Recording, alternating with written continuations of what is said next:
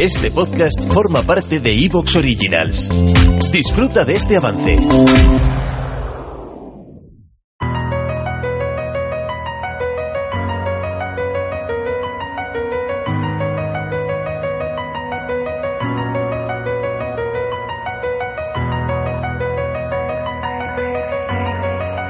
En el mundo de la ciencia ficción podemos encontrar muchos ejemplos de estaciones espaciales que tienen alguna sección que está en rotación para permitir simular gravedad de la Tierra, es decir, generar gravedad artificial. Y lo cierto es que, por supuesto, podemos encontrar una explicación muy lógica que tiene poco que ver con cómo se comporta un ser humano en el espacio, que es simplemente que desde el punto de vista del rodaje de una serie o una película, es mucho más sencillo tener alguna explicación con la que podamos tener la gravedad de la Tierra y poder rodar sin tener que simular cómo sería la gravedad cero. Pero al margen de esas consideraciones, si pensamos en el asunto de forma seria, lo que descubrimos es que gracias a la Estación Espacial Internacional sabemos que la microgravedad es un problema. El cuerpo humano no está acostumbrado a funcionar en ausencia de gravedad y de hecho sufre especialmente pérdida de masa ósea y muscular. Es necesario ejercitarse. Los astronautas lo hacen en la Estación Espacial Internacional a diario para que cuando regresan, generalmente seis meses después de su llegada, no estén en unas condiciones físicas malas para poder llevar a cabo de nuevo la vida en la Tierra. Y aún así tienen que adaptarse de nuevo a la gravedad de nuestro planeta. Pero claro, imaginemos esto en una versión más extrema. Imaginemos los efectos de esos seis meses, en este caso serían siete, en un viaje a Marte, para una tripulación que cuando llegue al planeta rojo tenga que sobrevivir por su propia cuenta, sin la ayuda de nadie y sin tener esos días para poder recuperarse y poder adaptarse a la gravedad de Marte. No van a tener ese lujo, así que en realidad la gravedad artificial presenta muchas ventajas, porque si la podemos simular,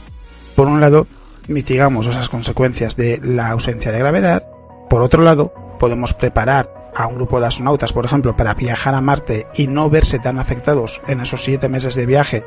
por no estar en el entorno de la Tierra. Y por supuesto pensando si dejamos volar la imaginación en la sociedad, en el momento en el que tengamos colonias orbitales, por ejemplo, si en esas colonias se puede simular realidad artificial, lógicamente la transición, la adaptación será mucho más sencilla para un ser humano, hasta el punto de que en realidad seguramente en muchos sentidos se podría decir que no habría ningún tipo de adaptación si la gravedad artificial es como la de la Tierra. Habría algunas diferencias, pero probablemente adaptarse no sería muy complicado. Sea como fuere, todo esto de simular la gravedad artificial es algo que da para mucho, que es muy apasionante y que nos permite hablar de diferentes cosas que se han ido planteando en los últimos años y que nos hacen dejar volar la imaginación sobre cómo sería la vida en el espacio y de cómo podemos hacer que, aunque no estemos en la Tierra, tengamos una gravedad similar a la de la Tierra o incluso aún siendo menor, algo que nos permita vivir tal y como lo podemos hacer en nuestro planeta. Y eso dentro de una estación espacial, por ejemplo. Soy Alex Beiro, divulgador científico, y esto es Astrobitácora.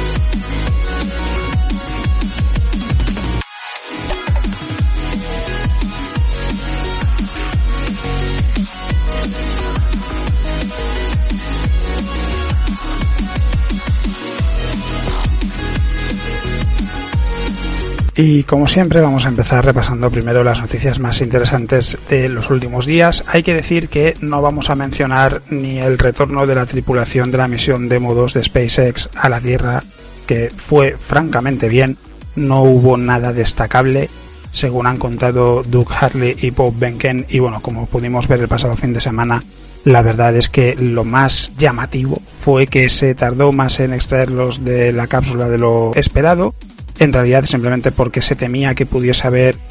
gases tóxicos alrededor de la cápsula y lógicamente pues se quería evitar cualquier tipo de problema, pero todo lo que tuvo que ver con la secuencia de amerizaje fue realmente bien, ni del lanzamiento del rover Perseverance, que también fue muy bien, aunque hay que decir que se habló de que había entrado en modo seguro poco después de su lanzamiento y que a pesar de lo que pueda llevar a pensar no es nada de lo que haya que preocuparse porque de hecho es algo relativamente habitual, lo contó el propio equipo del rover Perseverance, que las misiones que se lanzan a Marte en ocasiones encuentran este tipo de problemas. Lo único que sucedió fue simplemente que el rover detectó una temperatura más baja de lo esperado en sus instrumentos y entró en modo seguro hasta recibir una instrucción por parte del equipo que le indicase que podía volver a entrar en el modo de funcionamiento normal, cosa que sucedió unas horas después, y Perseverance, por tanto, está en su viaje a Marte en funcionamiento perfectamente normal, no tiene ningún tipo de problema, y dentro de unos meses, cuando llegue allí, pues bueno, habrá que ver el momento de la verdad, que es si consiguen aterrizar en la superficie de Marte. Pero la realidad es que, como ha ido bien, no hay mucho que destacar, además se ha hablado mucho de ambas cosas, y en su lugar lo que vamos a hacer es aprovechar y centrar la atención en esas noticias de las que se ha hablado menos, pero que también resultan muy interesantes. Porque, por ejemplo, hemos tenido un grupo de investigadores que ha intentado determinar la edad del universo a través de cúmulos globulares y ha llegado a una cifra de 13.350 millones de años, que choca con esos 13.800 millones de años que siempre hemos oído y que, claro, hace pensar que a lo mejor resulta que hay algo mal y que no se había visto hasta ahora.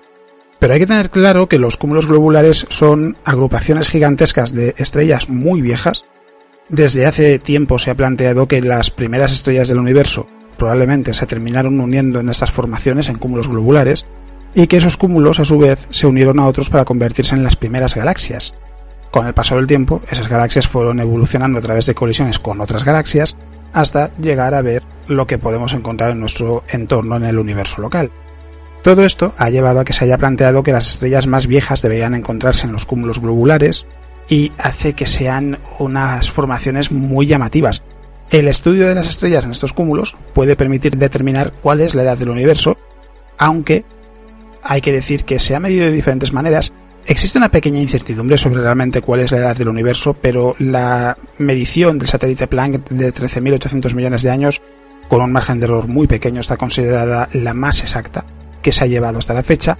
Y este equipo de investigadores lo que ha hecho ha sido hacer una medición con una técnica diferente para ver qué encontraban, qué cifra obtenían. Utilizando esos cúmulos, su estimación es de 13.350 millones de años, que parece entrar en conflicto directamente con la medición de, por ejemplo, el satélite Planck, pero lo cierto es que hay un margen de error bastante grande que permitiría que la edad del universo fuese 13.800 millones de años también.